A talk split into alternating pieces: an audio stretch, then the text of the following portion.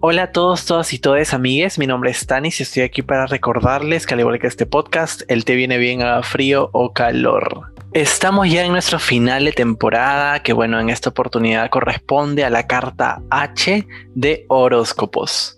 Y bueno, si bien el título del episodio habla por sí solo, no vamos a hablar únicamente de horóscopos, sino también que vamos a conversar un poquito sobre el tema de las energías, los astros, los signos zodiacales, entre otras cositas muy interesantes.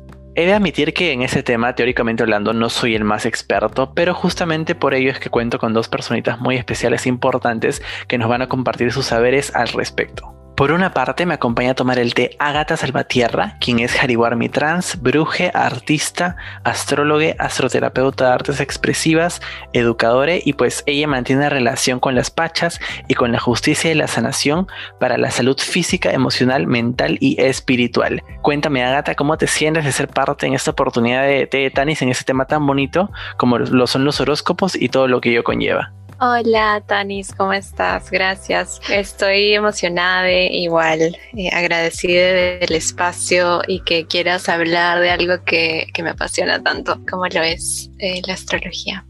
Sí, de hecho, pues muchas gracias por acceder. Para mí es un gusto contar contigo y nada, vamos a darle, espero te diviertas y te guste mucho la dinámica.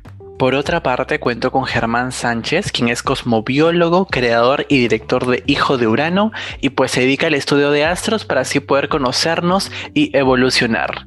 Cuéntame, Germán, ¿cómo te sientes? ¿Cómo estás? Muchas gracias, Tanis, por invitarme. La verdad me encanta, es una de mis pasiones y lo disfruto muchísimo. Así que estoy con toda la energía para poder comentar. Es un gusto poder contar contigo también, Germán Enser, y bueno, vamos a, darle con todo en este episodio. Quería empezar preguntándoles, o bueno, alrededor de ese tema, qué es lo que cada uno de ustedes hace y cómo es que llegaron al punto de interesarse por esto y pues estudiarlo, ¿no? Sí, em, en realidad estudié, lo primero que estudié fue arte y a partir de mis procesos de sanación eh, o de creación de obras fueron temas como muy traumáticos que salieron y siento que el espacio, el ambiente que es una universidad no es necesariamente un sostén emocional y como espiritual para esos procesos. Así que después me interesé más en las terapias y artes expresivas. Eh, igual como en esos momentos hubieron episodios en mi vida en los que pasaron cosas como muy explícitas, muy marcadas. Y desde niña yo siempre he leído sobre astronomía. Eh, mi papá eh, le encanta la física y la astrofísica y la física cuántica. Entonces como teníamos todos estos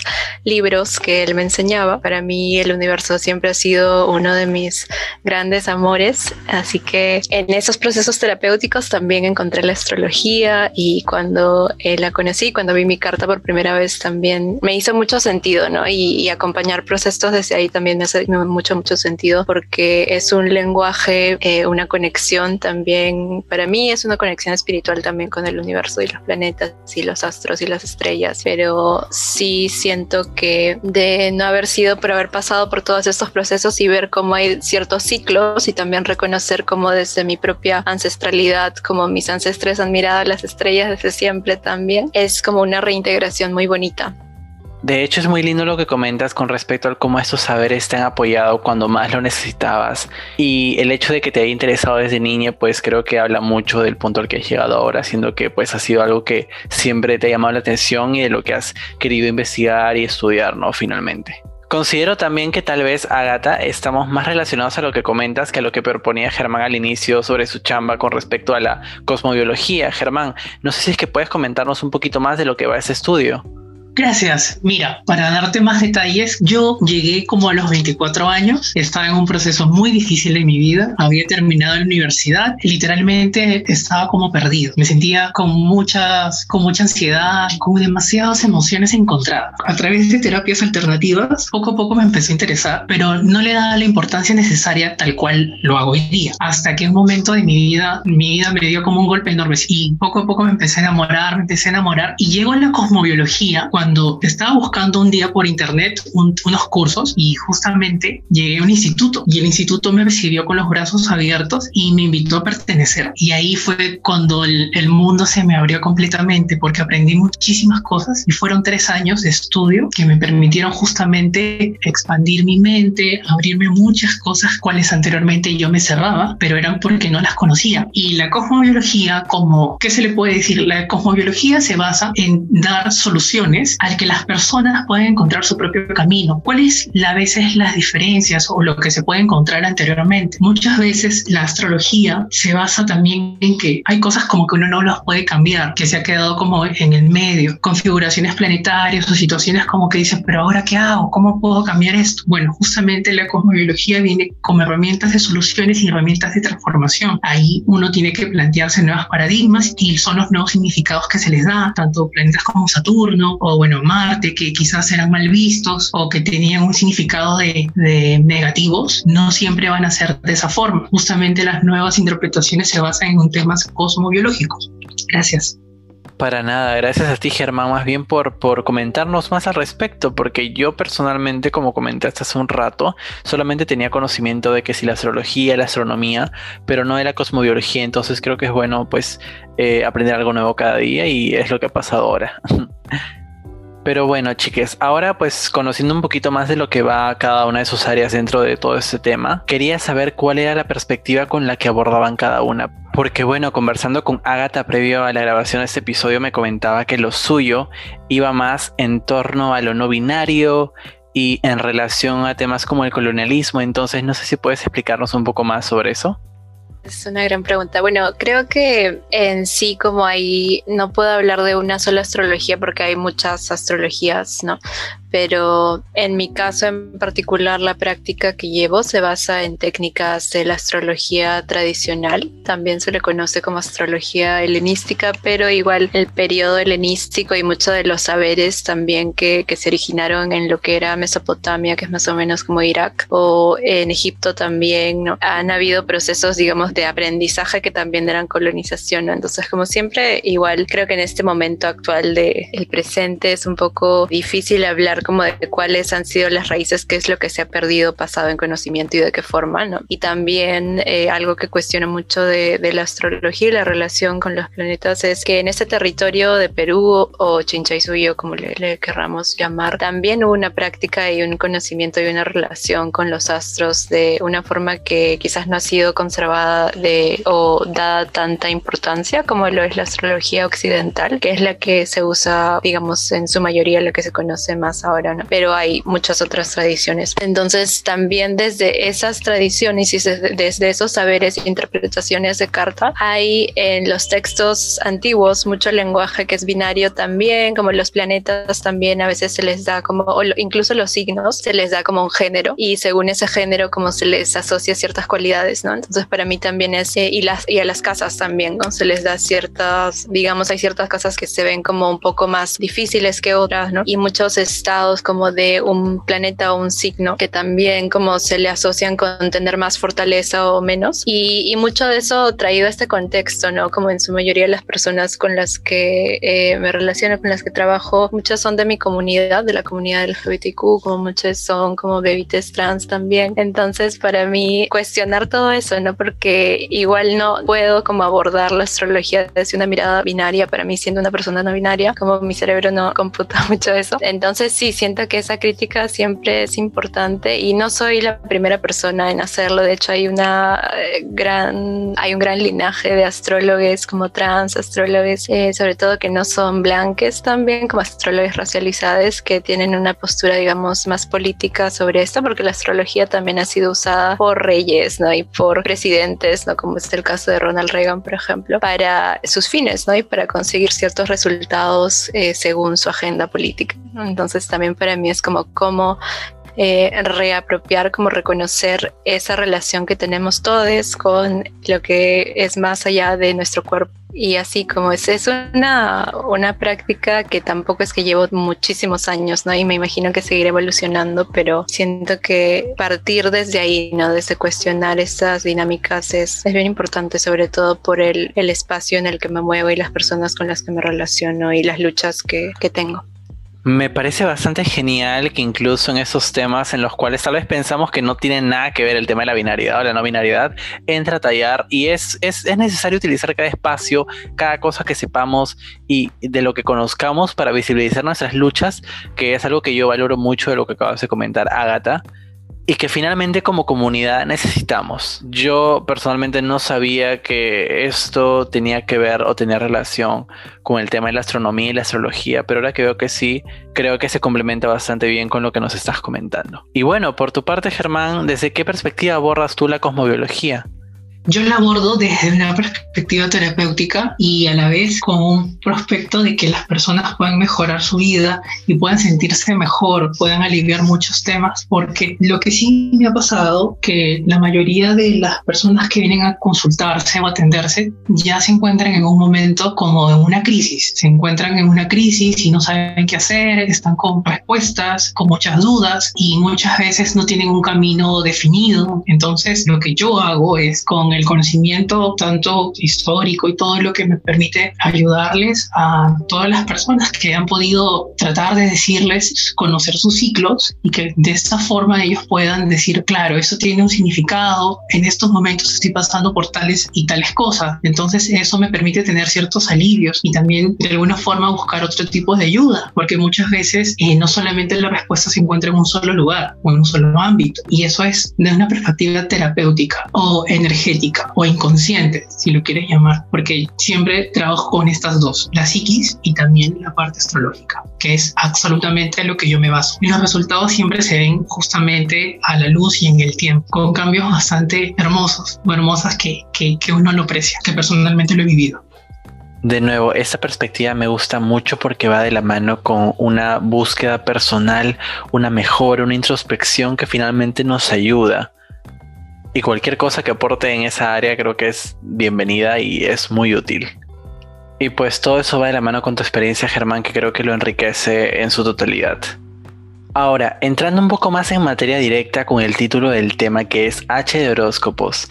¿Qué les parece a ustedes los horóscopos? ¿Cómo los definirían? Es, es algo que me interesa bastante saber. Cuando yo pienso en horóscopos, como me acuerdo cuando era niña y no sé, en alguna revista, cuando estás en el stand de periódicos, ves ahí como y tratas como de leer, ¿no? ¿Cuál es tu mes? Creo que gracias a los horóscopos es que mucha de la astrología, lo que es hoy la astrología moderna, se popularizó tanto, ¿no? Y, por, y como la astrología asociada al signo solar en específico, ¿no? Porque en sí la concepción de un horóscopo era que cada mes o cada semana o cada día, dependiendo de la frecuencia, une veía pues en, o escuchaba en la radio como qué le deparaba el, el futuro, qué decían los astros sobre su vida y normalmente tenía que ver mucho con temas económicos, románticos, muchos temas románticos también. Creo que los horóscopos se, se han asociado mucho a eso. Y bueno, yo me llamo Agatha también. Una de las razones por las cuales me llamo así es por Agatha Liz, que es esta brujita que, me parece que también leía los horóscopos y me parece gracioso que ahora sea Pero bueno, los horóscopos para mí, qué tan ciertos o tan válidos pueden ser, depende mucho también de cómo se construyan, ¿no? Y que cuál sea el fin. Y bueno, en sí, la idea de la predisposición, la sugestión también, que es como uno de los temas más controversiales de la astrología. Y también como qué prácticas hay detrás ¿no? Porque un horóscopo que eh, se centra mucho en el tema relacional o como que lo usa de una forma como medio manipuladora, no sé, no me, no me termina de cerrar, ¿no? Por ejemplo, este mes escribí horóscopos y fue una experiencia bonita también porque es medio canalizar la energía, digamos, de, de los 12 signos, como enfocarte en un pedacito del cielo, ¿no? Por cada vez. He leído muchos horóscopos, leo horóscopos de, de algunos astrólogos que me ayudan mucho también, así que no, no podría decir que todos son como falsos o que todos son verdad, depende mucho de, qué es lo que hay detrás, ¿no? Tanto la intención como la técnica y eso. Claro, es que creo que como cualquier otra cosa eh, entra a tallar bastante el hecho de cuál es el fin, el propósito, cuál es la chamba detrás de todo esto, la intención, así que definitivamente es un punto bastante cierto. Germán, por tu parte, ¿qué opinión tienes de los horóscopos y cuál es tu definición de ellos?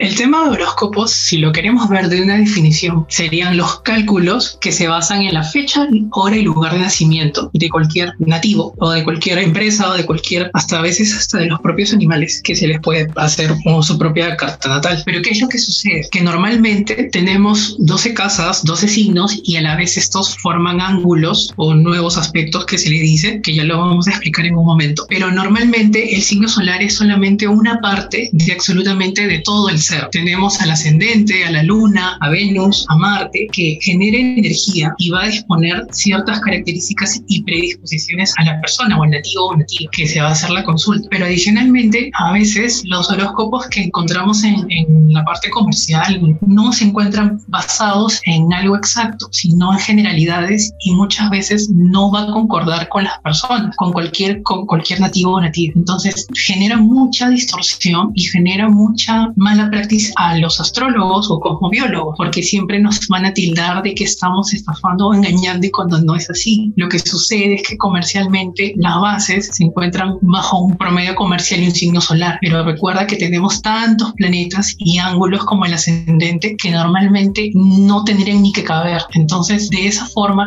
no se podría manejar porque no, no es la forma de, de calcular. Y como cada persona es distinta, cada ser humano, ser humano es distinta, entonces no existe ese cálculo. Es un cálculo inexacto y que muchas veces podría generar algún tipo de discrepancia o podríamos generar que eso suceda, ¿no? Porque te puede decir, ah, esa semana para tal signo A, eso no, eh, vas a tener un accidente o te puede ir así y al final eso no se cumple. O tú puedes tener una predisposición y estás pensando tanto en eso que se cumple por leyes de atracción, claro. En vez de que eso nos pueda ayudar, nos puede generar más dificultades o problemas. De hecho, estoy muy de acuerdo con, con, esto que menciona Germán de que son cálculos inexactos al final. Y en teoría los horóscopos también antiguamente se escribían desde el ascendente, ¿no? Y que yo, por ejemplo, los escribo desde el ascendente porque si tenemos la organización de las distintas casas, ¿no? Entonces cuando uno ve los tránsitos, depende de, es muy diferente que haya un planeta en una casa afectando un área de tu vida en particular que otra, ¿no? Porque en sí el sol lo puedes tener en cualquier casa, pero el ascendente siempre va a ser la casa 1, ¿no? Entonces, si los horóscopos solares, digamos que lo que hacen es este, generalizar eso, como ampliar, ¿no? Y creo que hay algunos astrólogos que quizás puedan como hacer, no quiero decir como predicciones o, o horóscopos que sean como muy acertados también, pero al mismo tiempo no siempre van a poder ser lo más específicos, ¿no? Como dijo Germán, hay una gran cantidad de cualidades en cada carta, como cada ser viene como con muchas combinaciones en específico, así que no, no creo que se podría generalizar de esa forma tampoco. Eso no podría entenderse e interpretarse de manera holística, puesto que está pensado para que sea más general que otra cosa. Y esto se debe también al hecho de lo que comentaban con respecto a los varios factores que se ven involucrados en la concepción de esta información, ¿no?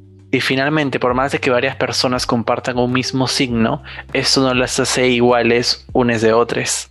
Y bueno, aprovechando que estamos comentando al respecto, quería pasar al tema de los signos zodiacales. Eh, quería saber si es que había alguna clasificación de estos como para ir empezando. La clasificación de signos. Bueno, desde los tiempos que se crearon los horóscopos, se convirtieron en 12 signos. Algunos dicen que son 13, pero en realidad siempre van a ser 12 porque el signo de Ofiuco, que es el que le agregan, es una constelación y uno tiene que diferenciar constelaciones con signos zodiacales. Las constelaciones son las configuraciones o agrupaciones de estrellas, ¿sí? Mientras que los signos, eh, los signos que nosotros conocemos del horóscopo son 12 y se dividen en 30, en 30 grados por igual. Entonces, también habría que agregar lo siguiente. Nosotros conocemos los signos zodiacales con los nombres de constelaciones. Por ejemplo, el signo de cáncer, que es muy conocido, en realidad se llamaría el cangrejo. Y la constelación es la constelación de cáncer, la constelación de Pisces, que el signo sería el de los peces. Entonces, ¿cuál es la importancia del signo? En realidad, como lo menciona Agatha, aquí habría que tener en cuenta que el ascendente se da por la hora de nacimiento. Y ese cálculo a veces se encuentra como la mamá o en otros casos como la partida de nacimiento. Pero aquí nuevamente hay que tener en cuenta lo siguiente. Muchas veces los aspectos básicos como una revolución solar o unos tránsitos a veces no lo mencionan porque para eso existen otras técnicas de cálculo como progresiones secundarias y direcciones primarias que serían más efectivas a la hora de no es predecir, si nosotros cualquiera que se dedique aquí en realidad con pasión siempre lo vamos a ver como un cálculo y una ayuda, porque recuerda que todo esto son cálculos matemáticos. La astrología o la son cálculos bajo matemática pura, así que eh, siempre se va a basar en esos hechos. Claro, yo quería preguntarte, Germán, antes de pasar a Gata, aprovechando que tienes la palabra, Eh, si es que crees que todo esto que se dice alrededor de los signos de cada uno de ellos es cierto cuando dicen que sí, que este es así, que este es así, que este es de esta manera, que este es de esa otra, y como lo solemos ver también en redes sociales con los memes o los dichos de que tal signo va a ser siempre de esta manera, ¿esto se cumple o no? O sea, ¿es posible generalizar sobre los signos de esta manera? No, no se va a cumplir nunca porque hay que tener en cuenta lo siguiente y nos vamos a basar en el signo del cangrejo. El signo del cangrejo siempre lo va a regir la luna y si tú naciste con una luna en escorpión, entonces definitivamente te va a afectar algunas cosas, pero no vas a ser completamente cangrejo, a menos que la luna, que quien dispone al sol, se encuentre en el mismo signo de cáncer o el cangrejo. Entonces así va cambiando. Igual para el signo de Virgo, si Mercurio está en el signo de León, entonces lo va a tomar de ahí. Si se encuentra en el mismo signo de Virgo, que es más conocido, pero sería la Virgen, toma desde la Virgen y cambia completamente al nativo o nativo nativo. Por eso las características nunca se van a cumplir y todo lo que aparece en internet es realidad hasta cuando te pones tu fecha completa y te bota unas características no son exactas porque cada carta es distinta, es como tu huella digital. No existe otra huella igual y otro número de DNI que no sea el tuyo, ¿no? Entonces, y nunca va a cuadrar. ¿Por qué? Porque cada carta es única y eso se va basaría en el signo solar. Cada planeta y cada signo conforma quizás la,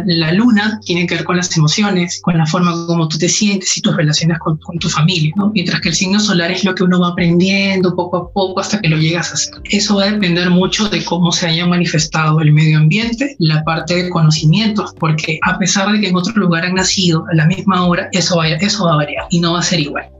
Eso, y es que en verdad no puedes generalizar en absoluto para nada, o sea, no solamente hablando de los signos, sino también de cualquier grupo de personas, o sea, siempre voy a entrar a tallar este factor que es el de la autenticidad y lo que hace única a cada una de nosotros. Por tu parte, Agatha, ¿qué, ¿qué, opinas de lo que estamos conversando, del tema de los signos? ¿Crees que en verdad nos identifican o es o va por otro lado? La verdad, como dice Germán, nuevamente estoy muy de acuerdo con eso. Creo que cuando hablamos, por ejemplo, mencionaste, Tanis, esta idea de lo que vemos en, las redes o los memes, ¿no? Las páginas de astrología, digamos, medio más masivas. Lo que me genera a mí a veces un poco de alarma son los estereotipos que se crean alrededor de ciertos signos, ¿no? Y que eso también tiene mucho que ver con nuestras experiencias subjetivas propias. Quizás, es, no sé, tuvimos una muy mala relación con alguien de tal signo y por lo tanto todos los que tengan ese mismo signo y por lo general le hablamos del, del sol, ¿no? Tienen como, son así. Y igual, ¿no? Como las, cuando vamos a una página que genera un reporte automático, no es que hay una persona detrás como viendo justamente todos estos cálculos matemáticos y la forma en la que se entretejen en sí, ¿no? Y, y claro, es, es muy diferente, ¿no? Por ejemplo, yo tengo el sol en Aries, ¿no? Pero mi ascendente es Pisces, así que son muy distintos, ¿no? Pero igual eh, no es que digamos, cuando yo leía algunos horóscopos o alguno de estos memes, no sé, de Aries, no es que me sienta 100% identificada, ¿no? Y también depende, ¿no? Si mi sol es en Aries, como eh, dónde está Marte, ¿no? En qué signo está Marte, como en qué postura, en qué casa, ¿no? En verdad depende mucho. Así que también, incluso dentro de cada signo hay decanatos, que es como que lo dividimos en tres partes y cada decanato es regido por otros planetas y sí, es como bien complejo, me parece que eh, esta idea de tanta importancia también al sol, que sí es sumamente importante, pero centrar eso y crear estereotipos alrededor de no necesariamente genera como las, la relación con la astrología de una forma que sea más amable, no necesariamente crea como una mirada, em, pero no es como el, no, no le va a mirar a ese signo de la forma más completa también, ¿no? Y, y como rescatar la humanidad de eso, sí, me parece importante. En realidad estoy de acuerdo con lo que Agatha nos está diciendo, porque es verdad, no vamos a encontrar una persona así, haya nacido a la misma hora y en el mismo lugar en Lima. ¿En qué, cuáles son las diferenciaciones? En el medio ambiente. Recuerda que unos nacen y pasan muchísimas cosas y no va a ser lo mismo. El, otro es los conocimientos. Si una persona tiene otros estudios, tiene otra capacidad de ver. Entonces, el estado emocional también. Entonces, todos esos factores hacen que una misma carta, así sea en la misma ciudad de Lima, si la quieres ver, sea completamente distinta. Porque, como repetimos, cada uno o cada uno es único. Entonces, no va a poder cambiar. Pero adicionalmente, me gustaría decir que cada signo tiene que ir al regente, a quien rige, como lo estaba mencionando Agatha. Pero adicionalmente, es como una cadena, porque si no termina ahí, uno tiene que continuar y las energías se siguen avanzando. Y eso también habría que notarlo con que hay muchos planetas en la parte superior, hay planetas en la parte inferior, también define. Adicionalmente, hay más tierra, hay más fuego, hay más aire, hay más agua. Entonces todo esto va a definir. Por eso es que ninguna carta se va a hacer, va a ser igual a otra. Esos eran justamente los ejemplos que yo pensaba, ¿no? La huella dactilar, el número de DNI, son cosas únicas y repetibles con las que nosotros solamente contamos, pues cada uno con el, el suyo propio, ¿no? Ahora, eh, tomando en cuenta esto, me gustaría pasar al tema de los astros y qué tanto influyen en nosotros, porque bueno, tal vez me equivoque, pero me parece que eh, tiene que ver bastante en este tema el hecho de la hora en la que nacemos o la hora en la que pasan ciertas cosas, el día. Eh, creo que entran a tallar muchas, pero no sé si podrían explicarnos un poco más de la influencia de estos elementos en, en nosotros y nuestro, nuestro actuar, nuestra vida cotidiana. No sé, cuéntenos, por favor como habíamos estado hablando un poco antes de esta idea de que, por ejemplo, una carta natal es sumamente única, entonces digamos que dentro de eso, a mí lo que me encanta de la astrología es que todo es relacional, ¿no? Como en, sí, como se están relacionando de muchas formas y es justamente en esas relaciones en las que se dan lo que, lo que nos preguntas, ¿no? Como en estas influencias específicas. Y creo que para mí esta pregunta también tiene como mucho de espiritual también y y de, visión, como cosmovisión, también, por, ejemplo, nuevamente yendo a la cosmovisión andina, los astros eran venerados también, ¿no? se les hacían también ciertos rituales como templos y observación, y esa relación sí tiene una gran influencia en la vida de, ¿no? de la persona. Ahora, lo que pasa en el presente, también hay cosas que nos pasan en la vida que, que pueden ser explicados también por tránsitos, pero digamos que, no sé, por ejemplo, Marte acaba de, ahora está directo en Aries, ¿no? Y eso me va a afectar a mí de forma distinta dependiendo del grado en el que esté transitando ese planeta, ¿no? Como qué partes de mi carta esté tocando, como qué planeta le esté como haciendo algo y qué planeta está en relación a ese planeta también y en qué casa, si es angular, si no es angular, como tiene nuevamente, ¿no? Como muchas, muchas posibilidades. Entonces, para mí, las influencias de los astros pueden llegar a ser como muy marcadas dependiendo de qué astro y de qué forma esté como transitando en el mundo y cómo se está relacionando a ti también, ¿no? Pero también no solamente a personas, sino también como a países, ¿no? Sacarle la carta natal a un país también y ver los tránsitos, podemos ver como en, en más escala, un poco más macro, como que cuáles son los temas que están surgiendo, ¿no? En ese territorio. Así que sí, yo creo que sí influyen de muchas formas, pero también depende, por ejemplo, una vez que yo me relaciono con un planeta, como si, ponte, le tengo un altar, ¿no? Le tengo un altar a Venus, a Júpiter, no sé, y qué tipo de relación estoy teniendo yo también, ¿no? Hay un tema de astrología, de magia astrológica, que eh, dependiendo de ciertos rituales y ciertas prácticas para remediar o como asociarte con un planeta en específico, surgen ciertas dinámicas también. Entonces siento que es una pregunta muy de, de, lo que no podemos controlar, ¿no? Y de lo que, de las formas en las que sí podemos elegir o no relacionarnos con la, la energía que ya está ahí, como y que ya está interactuando en nuestras vidas. Los astros influyen, pero no van a determinar nuestras decisiones. Lo que sucede es que nosotros siempre vamos a actuar y nunca nos damos cuenta. Por eso es que trabajamos de una forma inconsciente y muchas veces eso nos hace repetir los mismos errores y otra vez y otra vez y es lo que nos pasa a todos, a todos, ¿no? Entonces aquí también habría que tener en cuenta algo. Los horóscopos al final son mentales. Recuerda que los astros, astrología, si lo queremos ver, se incluye bajo el tema de los tres cuerpos, el cuerpo físico, el cuerpo astral de astrología y el cuerpo espiritual. Y recuerden algo más, que todo es cíclico. ¿Qué quiere decir? Que así como el ciclo de Saturno es 29 años o 28 años, el ciclo de la luna también es cada 28 días, o el número 7, que es un número muy importante, significa que todo se vuelve a repetir en nuestra vida. Ahora, ¿qué sucede? Que cuando nosotros ya conocemos, ya sabemos cómo nos manifestamos, estas no se van a activar necesariamente de la misma forma como fue la primera vez. ¿Y cómo se indica eso? Bueno, existen otras técnicas que se basan en las direcciones primarias y también en las direcciones primarias topocéntricas, que es otro tema muy importante, y bajo la progresiones secundarias, que son otras cosas más. ¿Por qué? Porque son importantes estas de acá. Porque estas, pase lo que pase, siempre van a acontecer, siempre van a suceder, mientras que las progresiones secundarias se van a basar en tu parte psicológica y emocional y cómo te encuentras. ¿no? Entonces, ¿por qué? Por eso es que viene la parte influyen, pero no determinan, porque es mental.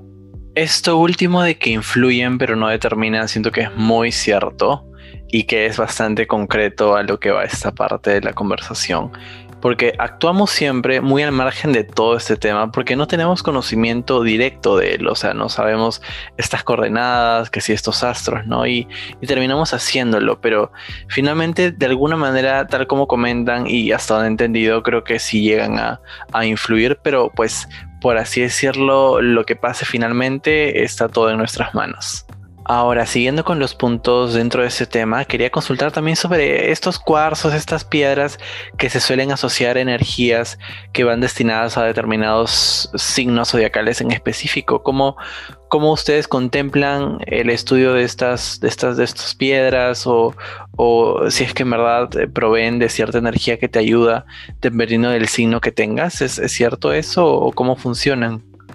Bueno, la primero, la relación entre los cristales y la astrología, creo que para responder eso tendría que irme un poco más a, eh, según como la astrología y los planetas, también cada ser también es regido a veces por ciertos planetas, ¿no? Como eh, desde animales, plantas, etcétera. Entonces también hay ciertos signos o planetas asociados a ciertos cuarzos. Yo personalmente eh, siento ah, y me relaciono con ciertos cuarzos como seres que tienen como あ。Toda una vida. Para mí son seres sumamente antiguos también. El problema quizás en el gran interés de por esto también viene como con ciertas como prácticas extractivistas, ¿no? Como las prácticas de extraer estos cristales, como y el tema de la minería, sobre todo en un país como este, creo que siempre eh, tenemos que como ser bien críticas a eso, pero son para mí seres que existen, que acompañan, que también la relación con la que, que tenemos con ellos es también como importante, ¿no? O sea, estamos como pidiéndoles que nos protejan, estamos como pidiéndoles, como demandando, como cuál es la relación ahí también, de qué forma nos cuidan, de qué forma les cuidamos, si este, nos han elegido, porque a veces también se van, ¿no? Como perder cristales, como el que se rompe un cristal también, como es, tiene bastante información. Y hay muchas prácticas New Age también que creo que han, han hecho que, que haya un boom más, ¿no? De esto, pero sí, para mí son como seres que hay que respetarles un montón y claro, cada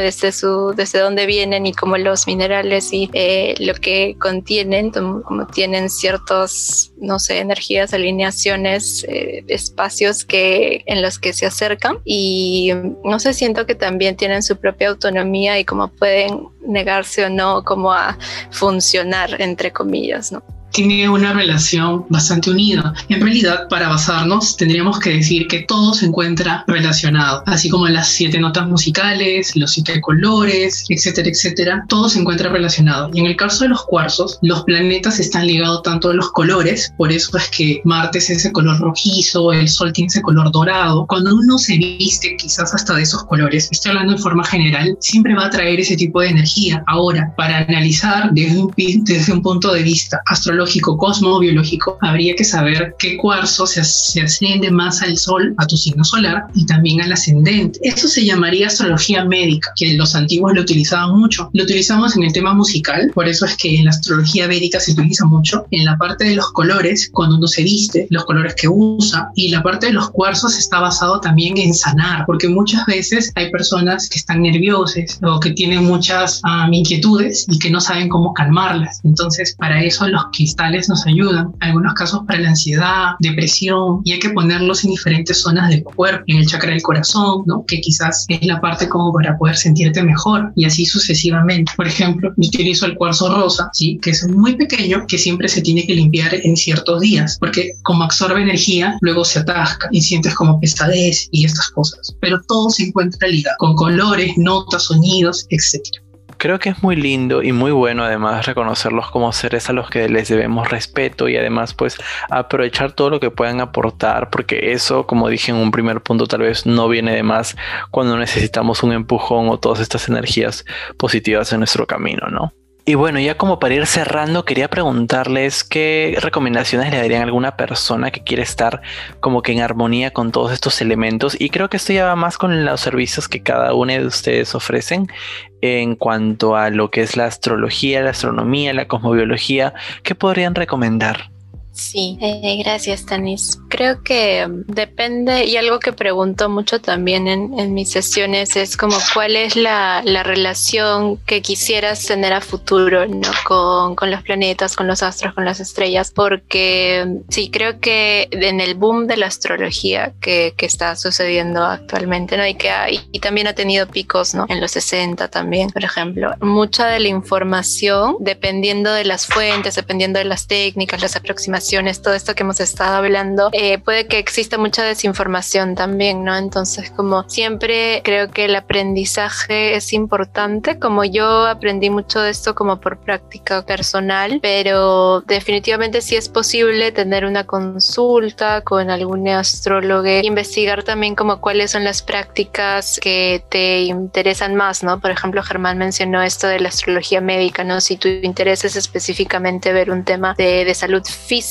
digamos, como también ver como qué tipo de astrología te, te, conviene más, ¿no? Y cuál se acomoda con lo que quieres como de esa práctica. Y también como seguir investigando, aprendiendo. Creo que ahora hay una serie de recursos, podcasts, eh, libros, artículos libres, ¿no? En su gran mayoría, que también como poco a poco ir aprendiendo, pero también tener esta idea de que hay muchas formas, ¿no? Hay como tantas, tantos tipos de astrología que eh, para mí me ayudó mucho empezando con mi carta, por ejemplo, ¿no? Y creo que esa es, un, digamos, una de las formas en las que a, a muchos nos atrae mucho al comienzo, ¿no? Como entender cuál es la energía que está presente interactuando en mi vida y, por ejemplo, cuál es mi sol, cuál es mi luna, cuál es mi ascendente, ¿no? Que suelen ser los tres que más se conocen y a partir de ahí como que me dice, estoy de acuerdo con eso, quizás sí, quizás no. Ir, ir poquito a poquito también, ¿no? Pero y también como tener en cuenta que toda esta experiencia vivida, encarnada, propia,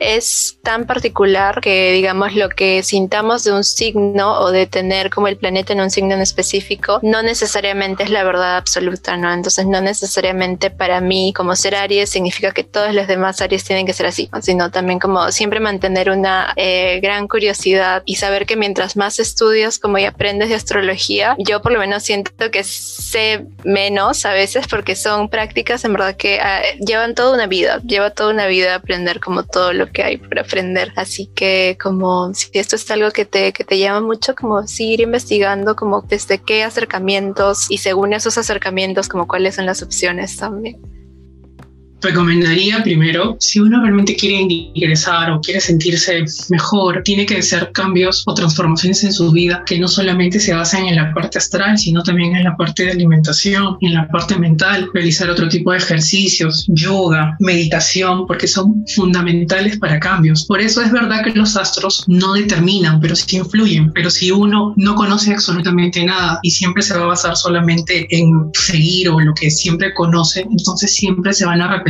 los mismos errores. Todas las astrologías son excelentes, todas nos van a llevar a una verdad y a un camino. Los retornos, tanto como el Sol cada año, como Saturno cada 29 años, son muy importantes para cada persona. Cada retorno que tiene un determinado tiempo tiene una razón de ser. Recuerden que al final todo es cíclico en la vida. ¿Qué quiere decir? Que siempre se va a repetir. En cada día que vivimos, al final, tiene un asunto kármico, tiene un asunto de cambio y que todo lo que nos pasa, a veces con mucho dolor y a veces mucha alegría, son crisis que nos permiten transformar nuestra vida. Y esto es lo último que yo aprendí por todas las cosas que yo tuve que haber pasado en un momento de mi vida y que no encontraba una respuesta. Y que esta me permitió justamente ser quien soy yo hoy día.